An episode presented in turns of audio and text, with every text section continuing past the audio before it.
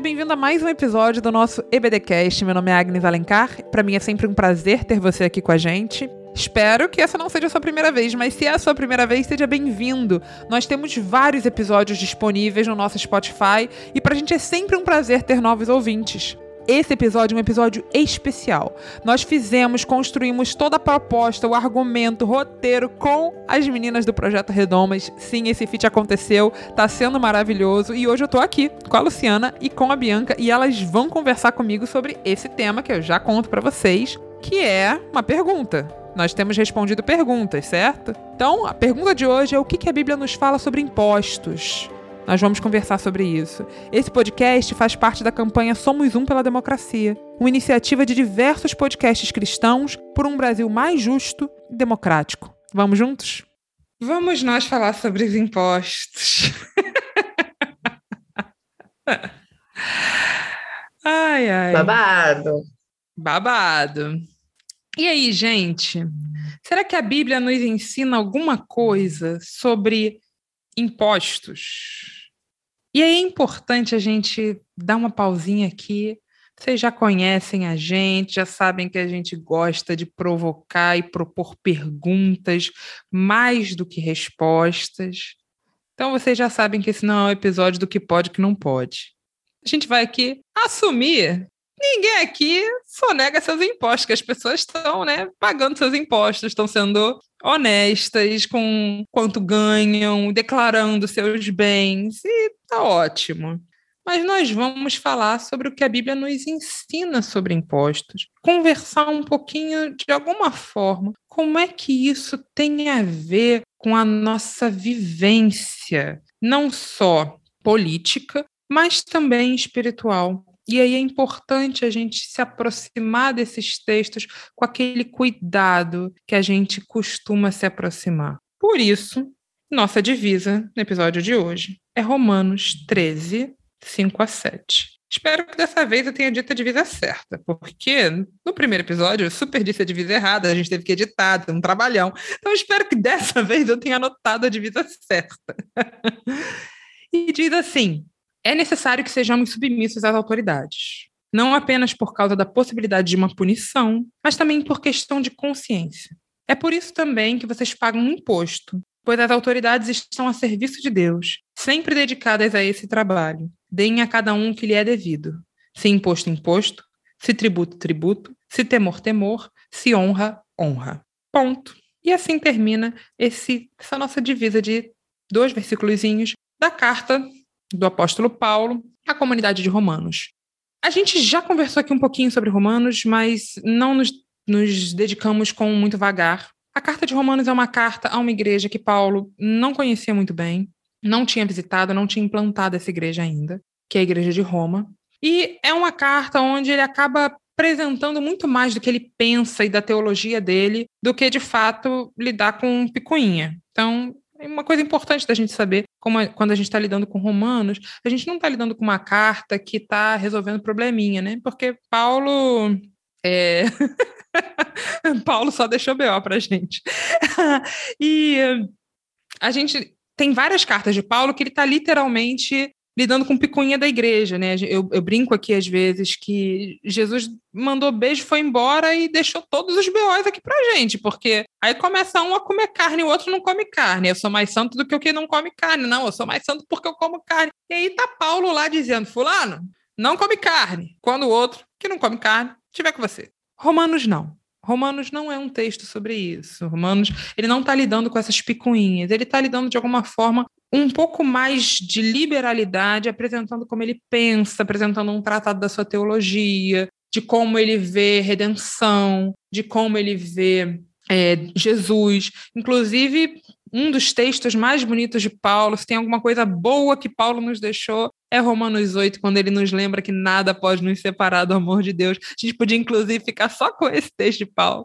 Mas Romanos tem isso, né? Essa, essa grande, o grande reconhecimento às mulheres da igreja, porque tá lá no, no último capítulo de Romanos esse reconhecimento ao trabalho de cada uma delas, das que caminharam com ele. Então, Romanos tem essa característica. Inclusive, esse texto aqui, que é a nossa divisa, que fala que nós devemos ser submissos às autoridades, estão a serviço de Deus as autoridades, sempre dedicadas a esse trabalho, e que a gente deve dar a cada um o que lhe é devido, se imposto, imposto, se tributo, tributo, se temor, temor, se honra, honra.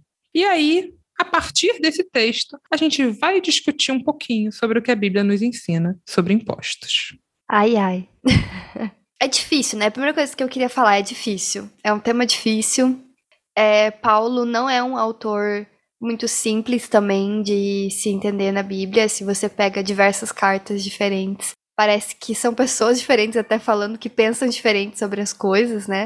A gente tem o, o mesmo Paulo que escreveu Gálatas, é o Paulo que escreveu 1 e 2 Timóteo e Tito. Isso pra mim é uma coisa que não entra na minha cabeça até hoje. Que é o que rolou. O que rolou, não é mesmo? Mas assim, é, esse é um texto que eu acho difícil da gente olhar, independente do, da tua posição no espectro político. Porque se você lê muito rapidamente, assim, bate o olho e lê, e quer aplicar literalmente, que é sempre um grande problema, né? Aplicar literalmente, é, parece que, assim, independente do, da pessoa que estiver no poder, independente do que ela esteja fazendo, ela está a serviço de Deus e você tem que ser submisso a ela e cumprir todas as leis e seguir tudo certinho e não falar nada. Então, o meu sentimento primário quando eu leio esse texto, assim, só de bater o olho e não me atento a refletir e a pensar sobre isso, é essa, de que é isso que ele está propondo. Só que aí, quando a gente pega outros momentos de Paulo, e até em Romanos mesmo, em alguns momentos, você vê que, por exemplo, Paulo fala sobre, de, sobre Cristo como rei, no momento que tinha um império. Falar isso no império pegava mal, não era muito bom. É, então, como é que ele tá sendo submisso às autoridades, sendo que ele tava fazendo um rolê ali? Paulo foi preso várias vezes, inclusive, tá, gente? Assim. Bom não, não esquecer. Escreveu algumas cartas da prisão, inclusive. Então, assim, é, a gente tem que pensar o que, que ele tá falando aqui quando ele fala de submissão às autoridades, porque ele é um cara que foi preso, logo ele não foi totalmente submisso às autoridades, porque quando era proibido pregar, ele tava pregando. Então, tipo assim, que submissão é essa? Acho que essa é uma pergunta. Que submissão é essa? O que, que ele tá propondo aqui, né? E pensar, talvez, né? Fico imaginando, submissão, talvez, quando estão a serviço de Deus, né? Quando as autoridades estão a serviço de Deus, que a nossa missão esteja em confluência. Nesse sentido, que nossa missão seja uma mini missão dentro dessa missão. Quando estão a serviço de Deus, quando estão dedicadas a essa, essa luta, aí sim, aí nós podemos ser submissos e essa submissão eu não vejo como subserviência, eu vejo como isso, colocar a minha missão em confluência, em concordância com a missão de autoridades que estão a serviço de Deus. E aí sim, dá a cada um que lhe é devido. Para mim, certamente, se a gente colocar isso em questão, não como uma afirmativa, até porque essa assertividade da língua portuguesa, ela não é tão simples de fazer quando a gente está lendo na língua original, tá? Então, dizer que é isso que está sendo dito, as autoridades estão a serviço de Deus, isso é uma assertividade da tradução, nossa, que não tem como a gente dizer que é exatamente isso que está sendo dito ali. E que nós fomos levados a ler esse texto como se toda a autoridade fosse colocada ali por Deus e toda a autoridade estivesse a serviço de Deus. E aí, por isso, a gente precisa ser submisso, e aí, nesse sentido, a gente precisa pagar os impostos. Eu acho que também existe aí uma questão que a gente abordou um pouco no último episódio, que é a diferença das formas de governo, né? Hoje a gente vive aqui no Brasil numa democracia. Então, quando a gente fala de respeitar a autoridade, de quem a gente está falando? Respeitar o presidente, respeitar o prefeito? Tipo assim, existem vários órgãos numa democracia que definem é, o funcionamento das estruturas institucionais e, no fim das contas, supostamente, o povo tem autoridade para eleger os seus representantes, né? E a lei também é uma forma de autoridade, e aí tem o cumprimento da lei, enfim. E eu acho que quando a gente, às vezes a gente passa isso para não ter que respeitar os governantes, tem que respeitar. E eu acho que a gente precisa até pensar em como o nosso país foi formado, né? A gente veio de um país colonizado, a gente veio de um país que passou por um governo militar. Então, se a gente pega é, esse versículo totalmente fora de contexto, a gente pode justificar absurdos, né? A gente pode justificar a tortura, a gente pode justificar é, a memória do coronel Brilhante Ustra, tá ligado? E eu acho que não é sobre isso. É, eu gosto disso que você falou sobre a democracia, porque literalmente democracia significa poder do povo, domínio do povo, né? Então, assim, é, faz bastante sentido assim, essa provocação de, de quem que tem autoridade numa democracia é o, é o povo. É, e uma outra coisa que eu acho legal de pensar desse texto é que tem uma coisinha nesse texto aqui que me faz é, pensar sobre ele, que é a questão de consciência. Eu acho muito interessante, né? Ah, não apenas por causa de uma possibilidade de punição, de uma punição, mas também por uma questão de consciência.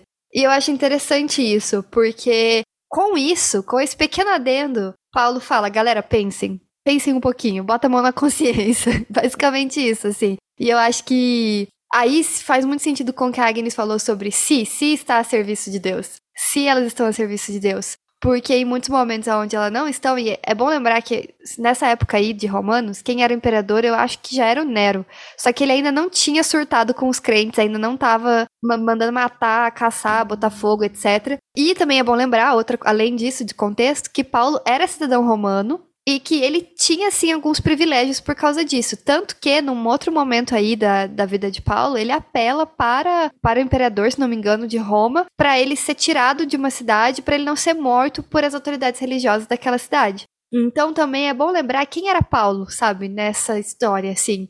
Porque ó, a gente sabe, a, a Bíblia foi inspirada, né? As escrituras são inspiradas por Deus, mas não são ditadas por Deus. E aí, quem escreve essa escritura, né? Quem escreve essa, esse texto também é, faz, né? Interfere. Então, Paulo era um cara, tipo, de uma, inclusive de uma elite intelectual e que era cidadão do império, então ele tinha uma visão sobre essa sociedade, essa estrutura específica, né? E tem outros apóstolos e outras cartas no, no, no Novo Testamento que colocam isso de outra maneira. E aí, assim, entrando nessa questão dos impostos, é uma grande questão, porque pra gente, né, aqui no Brasil, é, é crime sonegar impostos, né? Ao mesmo tempo, enquanto pessoas cristãs que possivelmente vão para uma igreja, a gente sabe que as igrejas não pagam imposto.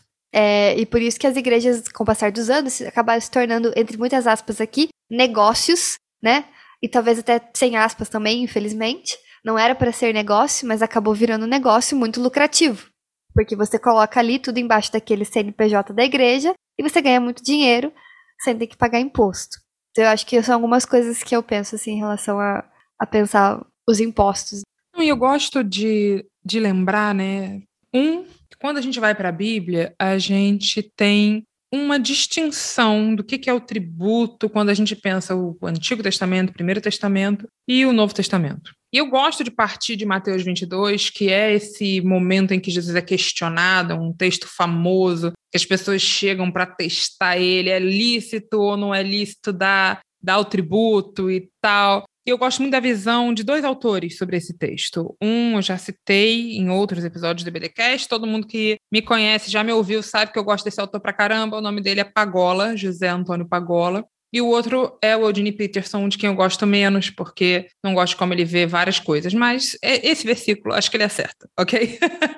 e os dois, eles mencionam que, diante desse texto, a gente lê essa narrativa, Jesus pergunta quem tem aí a moeda? E alguém entrega para ele a moeda, porque ele não tinha com ele a moeda. E aí ele pergunta de quem é a inscrição que está nessa moeda. E aí eu gosto porque o Pagola ele coloca assim: Jesus está fora dessa lógica. Ele não está cam caminhando com essa moeda. Quando ele tem que pagar o tributo, ele manda Pedro pescar um peixe e de dentro do peixe sai o dinheiro para pagar o tributo. Porque Jesus não está dentro dessa lógica, certo? Aí Jesus pede esse, essa moeda, que é uma, uma lógica de fora, e fala de quem é a inscrição que está aqui. Então, se é César, dai a César o que é de César. Ou seja, se você está operando com essa lógica para todas as outras coisas, se esse dinheiro faz parte da sua lógica, da forma como você vive, se esse sistema é o sistema no qual você está inserido, dá a César o que é de César. Simples assim. Ele está fora dessa, desse sistema, mas se nós estamos dentro desse sistema, se estamos operando com ele e em muitos momentos lucrando com ele, dá a César o que é de César. E aí, nesse sentido, é importante a gente pensar que existe no texto bíblico, como a gente comentou no primeiro episódio dessa série, uma multiplicidade de possibilidades de tributo. Então, tanto tem o tributo que beneficia o povo, quanto tem o tributo que oprime. E um caso, talvez o, mais gritante no Antigo Testamento, é o caso de Salomão, porque Salomão ele conseguiu a construção do belíssimo templo, que era o sonho de seu pai, e um palácio suntuosíssimo. Como, gente? Da onde tirou esse dinheiro, gente? Do bolso das pessoas oprimindo cada vez mais o povo com impostos cada vez mais altos. E Salomão é um caso emblemático, mas não é o único. Se a gente for pensar, por exemplo, sei lá, José, quando o povo chega em, no Egito com a família de José e ele salva o povo da fome e tal, a gente, esquece de continuar lendo esse texto até o final, porque lá no final o povo não tinha mais dinheiro para pagar pela comida. E aí, o que, que José faz? Ah, ok, vocês podem vender a si mesmos ou aos seus filhos como escravos. E a escravidão começa ali com um líder que era o líder do povo.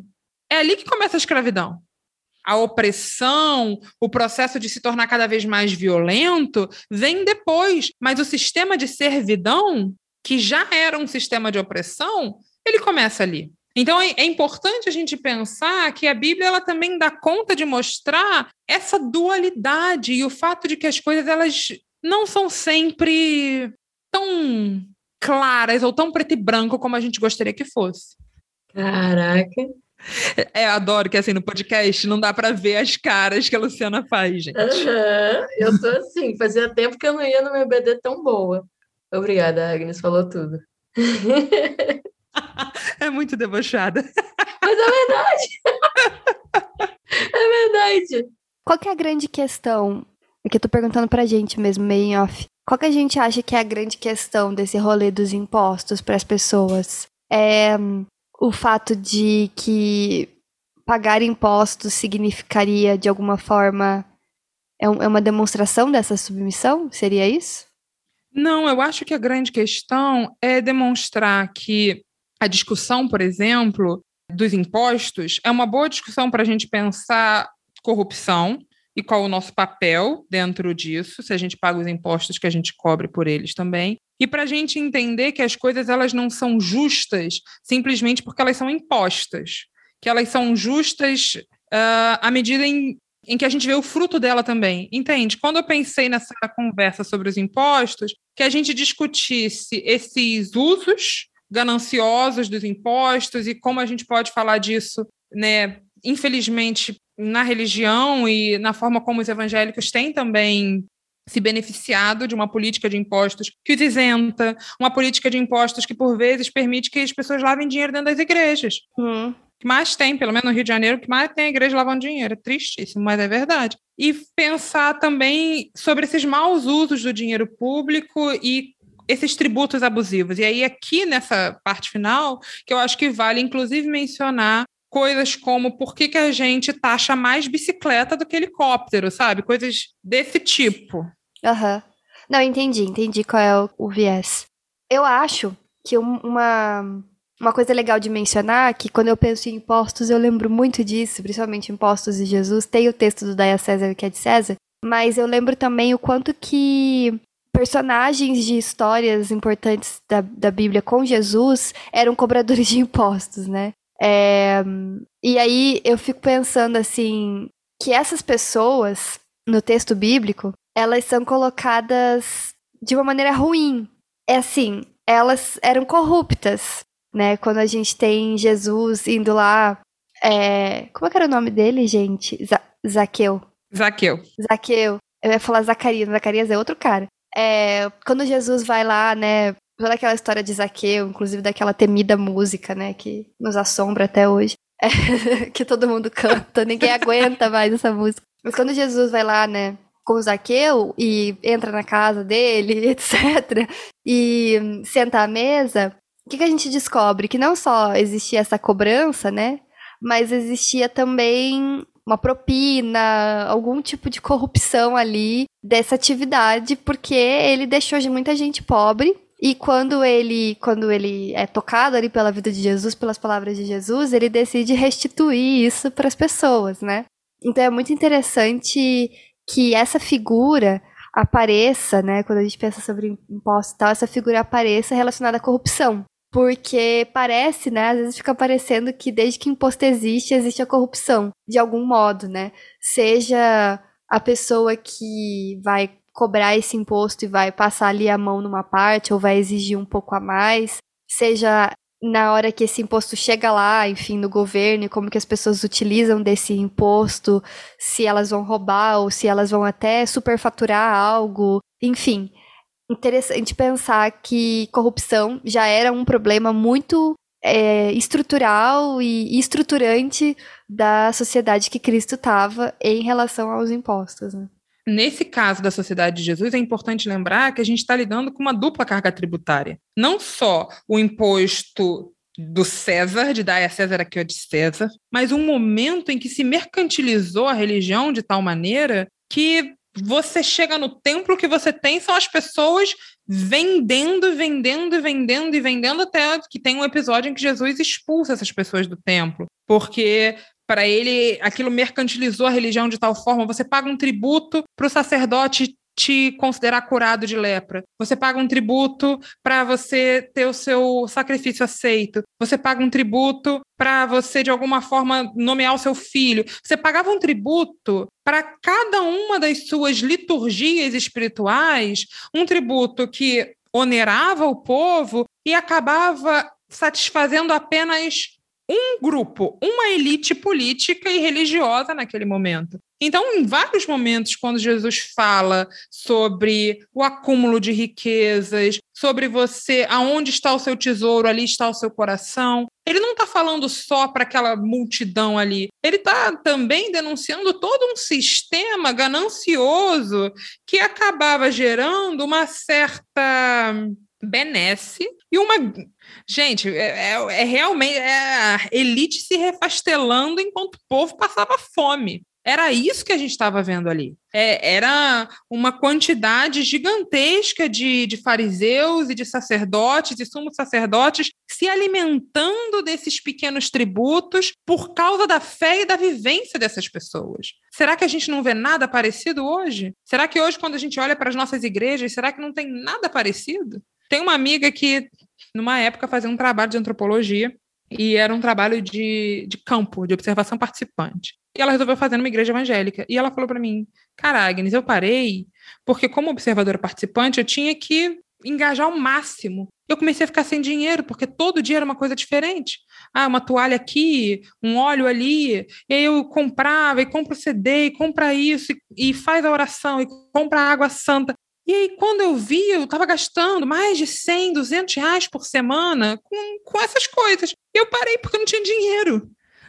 E eu ouvi aquilo e eu pensei, gente, quantas e quantas vezes a gente não vê esses textos, como de Romanos 13, o texto de Mateus 22, sendo utilizados para, de alguma forma, ganhar em cima das pessoas quando a gente está em um país, como Bianca bem nos lembrou, em que as igrejas não pagam impostos. Quantas igrejas não estão por aí também sendo fachada para lavagem de dinheiro, que infelizmente acontece muito no Brasil. E qual que é o objetivo dos impostos que a gente paga, né? Eu acho que a gente paga impostos para ter serviços públicos para toda a população. Então, a gente paga imposto para ter o postinho de saúde funcionando, para ter escola pública, para ter os funcionários ali remunerados. Então, os impostos são uma forma de garantir serviços universais, né, na medida do possível para toda a população. E existe uma ideologia liberal e não liberal, na verdade, de que ah, imposto é roubo, e a gente não tem que pagar imposto, porque aí cada um consegue, pelos seus próprios méritos, é, pagar as suas coisas, tem que privatizar tudo mesmo, e aí. Mas não é por aí, eu acho. Minha opinião é que não é por aí. Eu acho que na medida que a gente consegue ter uma, uma sociedade que possa garantir serviços gratuitos e de qualidade para todas as pessoas, a gente tem que conservar essas instituições. Então, o SUS é uma grande vitória do nosso país. que a gente tem que defender, né? A gente tem que é, fortalecer tanto o SUS quanto as instituições públicas de ensino, as instituições públicas em geral, assim, porque é assim que uma democracia, é assim que uma sociedade justa e equalitária se desenvolve, né? A partir dos impostos, desde que bem administrados ali. Exatamente. E aí eu fico pensando sobre essa coisa das igrejas não pagarem os impostos, né? E isso tem a ver, né, historicamente, porque se entende que uma igreja é, vai trazer um benefício comunitário, né, para aquelas pessoas.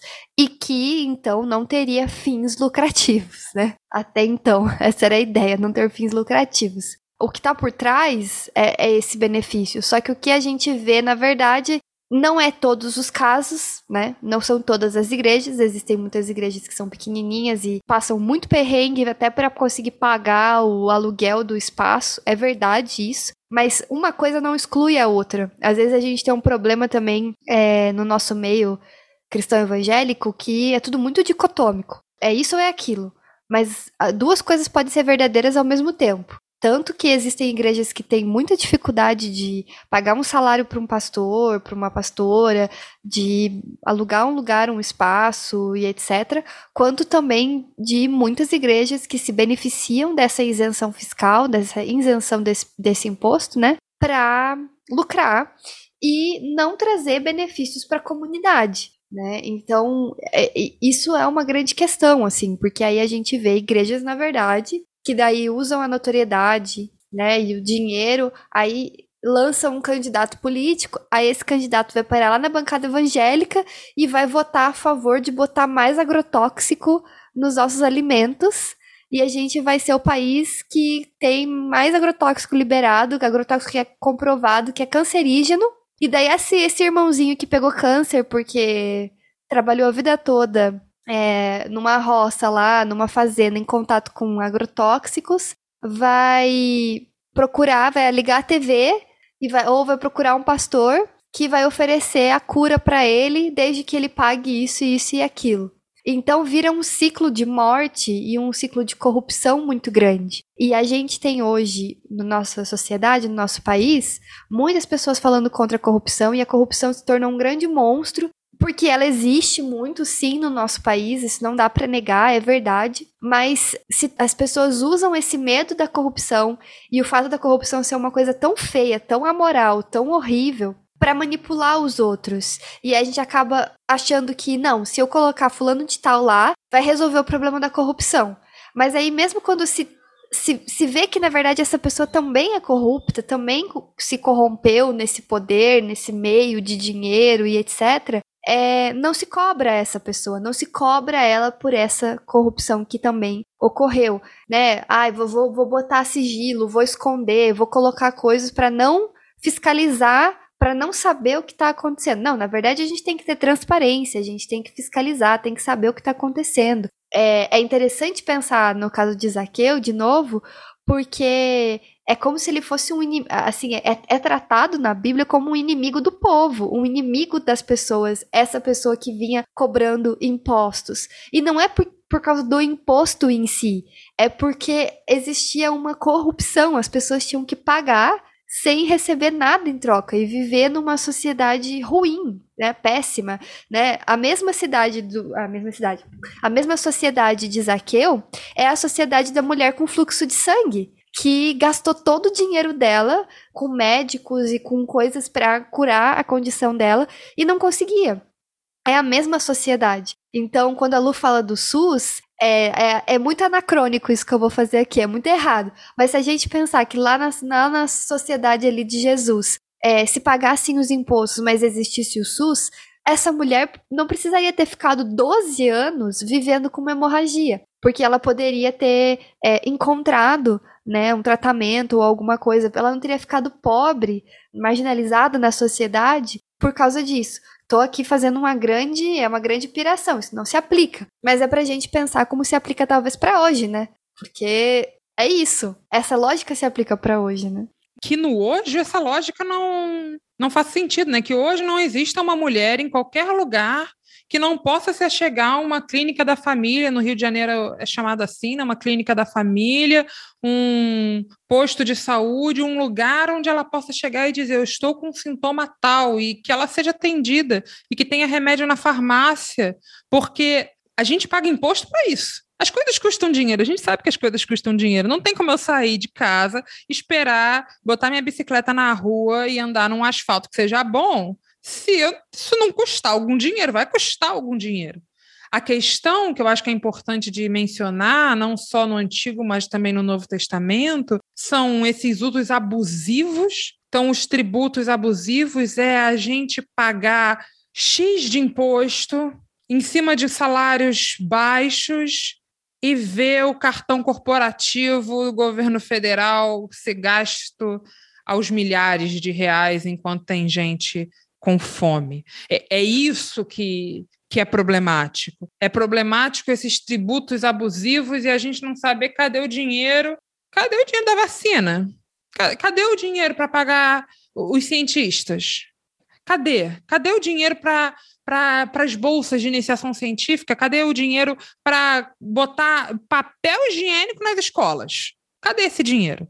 É isso que a gente não pode ser omisso. E aí é nesse sentido que a gente pode, inclusive, voltar né, no, no texto da nossa divisa e pensar se as autoridades estão a serviço de Deus, aí sim. Então, que nós nos unamos a elas, que a gente contribua nessa consciência, nessa crítica de que de alguma forma o que a gente está fazendo está construindo, está impulsionando a nossa vida, o Brasil para frente, para um outro lugar. Agora, se as autoridades não estão a serviço de Deus, que nós sejamos também a voz crítica, de cobrança, de dizer paguei meu imposto de renda e não estou vendo aqui, paguei meu IPVA, paguei aqui o, o imposto da minha casa, IPTU e não tô vendo isso, não, para onde está indo esse dinheiro? Tô pagando esse imposto aqui e não tô vendo o investimento em educação, não tô vendo investimento em saúde. Nós precisamos falar também, nós precisamos nos unir, nos coletivizar, se juntar a outras pessoas, pequenas organizações de bairro, as associações de moradores, quem tiver aí perto de você, para juntos contribuirmos para acabar com esse uso corrupto do dinheiro, não só politicamente, governo federal, estadual, municipal, mas também dentro das nossas igrejas. Quando a gente dá o dízimo, que a gente queira saber para onde está indo esse dinheiro. Que a gente queira saber se esse dinheiro está alimentando faminto e não só alimentando pastor. Que a gente queira saber o que está sendo feito. Vocês não estão vendo cara de Luciana. Fala Deus! Eu lembro muito daquele versículo de Jesus, lá em Mateus, que ele fala: Ai de vós, mestres da lei e fariseus hipócritas, vós pagais o dízimo da hortelã, da erva doce do cominho e deixais de lado os ensinamentos mais importantes da lei, como a justiça, a misericórdia e a fidelidade. Vós deveis praticar isto, sem contudo deixar aquilo. Jesus, ele é cirúrgico, né? Quando ele fala sobre esse assunto e em vários outros momentos. Entrega tudo, né? Jesus entrega tudo. Ele entrega, ele serve, ele serve.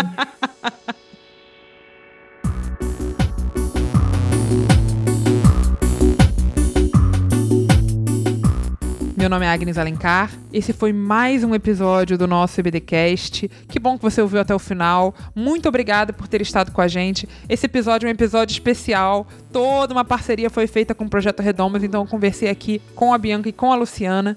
Se você quer seguir a gente nas redes sociais, procura a gente no Instagram, no Twitter, a gente tá lá. O EBDcast tá como arroba EBDcast podcast. E o Projeto Redomas é arroba Projeto Redomas em todas as redes sociais. Segue a gente, manda pergunta, pode mandar no direct pra gente continuar essa conversa. E não esqueça, esse podcast faz parte da campanha Somos Um pela Democracia, uma iniciativa de diversos podcasts cristãos por um Brasil mais justo e democrático. Muito obrigada por ter estado conosco até agora e até o próximo episódio. Tchau!